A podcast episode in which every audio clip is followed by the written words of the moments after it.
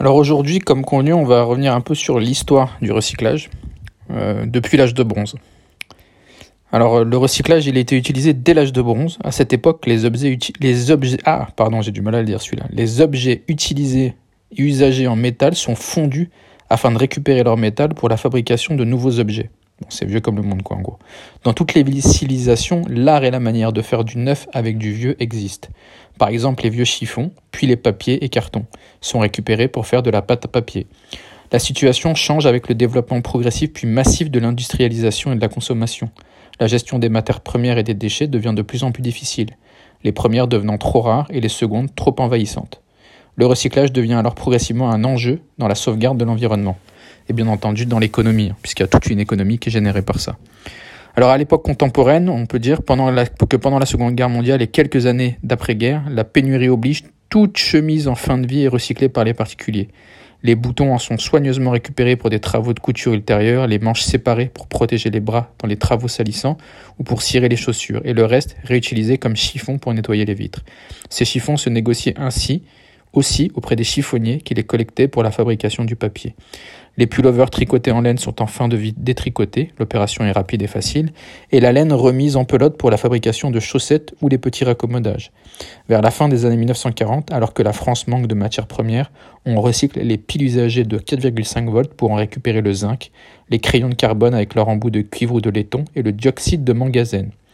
Euh, pour les, les, doués en physique, c'est MN02, utilisable. Il est difficile d'acheter une pile sans donner l'ancienne en échange.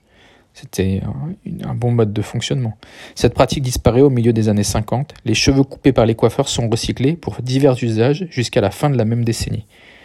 Comme quoi on n'a rien inventé. En 1970, alors que l'on recycle moins que jamais, le recyclage est remis au goût du jour par des partisans de la défense de l'environnement, qui lancent le logo actuel pour marquer d'une part les produits recyclables et d'autre part les produits issus de matières recyclées. Donc quand on parle du logo actuel, vous voyez, c'est, c'est le logo vert qu'on voit un peu partout qui est parfois du marketing pur, mais qui est parfois utilisé à bon escient. La situation évolue progressivement. Les consommateurs se sensibilisent à l'étiquette produit recyclable, qui est reconnaissable grâce au logo, distinct du point vert qui en Europe atteste du paiement d'une taxe par le fabricant, mais n'indique aucunement que le produit est recyclable. Le recyclage revient partiellement en grâce dans l'industrie qui s'organise pour le favoriser. Le ramassage des déchets ménagers par récupération sélective se développe afin de faciliter l'industrialisation du recyclage. Les gouvernements légifèrent pour encadrer ces diverses activités. Par exemple, en 2006, les pays développés mettent en place un système d'achat de l'électricité produite par le traitement des déchets, tel que l'incinération des ordures ménagères. Le recyclage suit cependant l'Organisation mondiale de la consommation. La situation dans les pays développés n'est pas celle des pays en développement. Dans ces derniers, en l'absence de meilleurs systèmes, c'est la récupération informelle qui permet de recycler une partie des déchets, comme pendant la guerre. Alors, ce qu'on appelle la récupération informelle, c'est, euh, on va dire, euh, le troc, c'est le, le, les personnes qui entre elles récupèrent pour, euh, pour recréer un système, pour recréer des objets, pour, c'est de la débrouillardise finalement. C'est un système qui n'est pas organisé étatiquement. Euh, en 2007, alors on parle un peu de législation européenne qui est relative aux déchets. En 2007, la production, le stockage, le traitement et le recyclage des déchets sont encadrés en Europe par une législation de plus en plus élaborée. Alors attention, on va être un peu technique. L'incinération des déchets dangereux est l'objet de la directive 2076 CE du Parlement européen et du Conseil du 4 décembre 2000.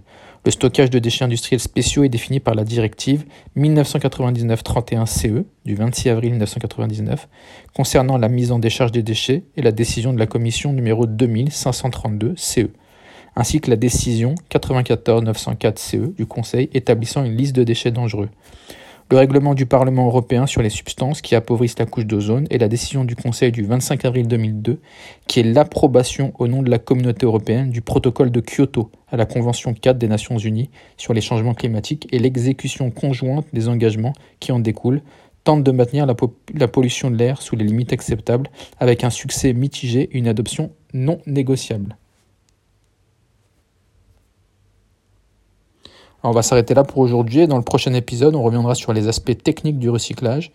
Alors là, d'abord, on aborde le recyclage d'une façon très générique, euh, très définition, très dictionnaire, mais après, on rentrera vraiment dans le détail du recyclage matière par matière.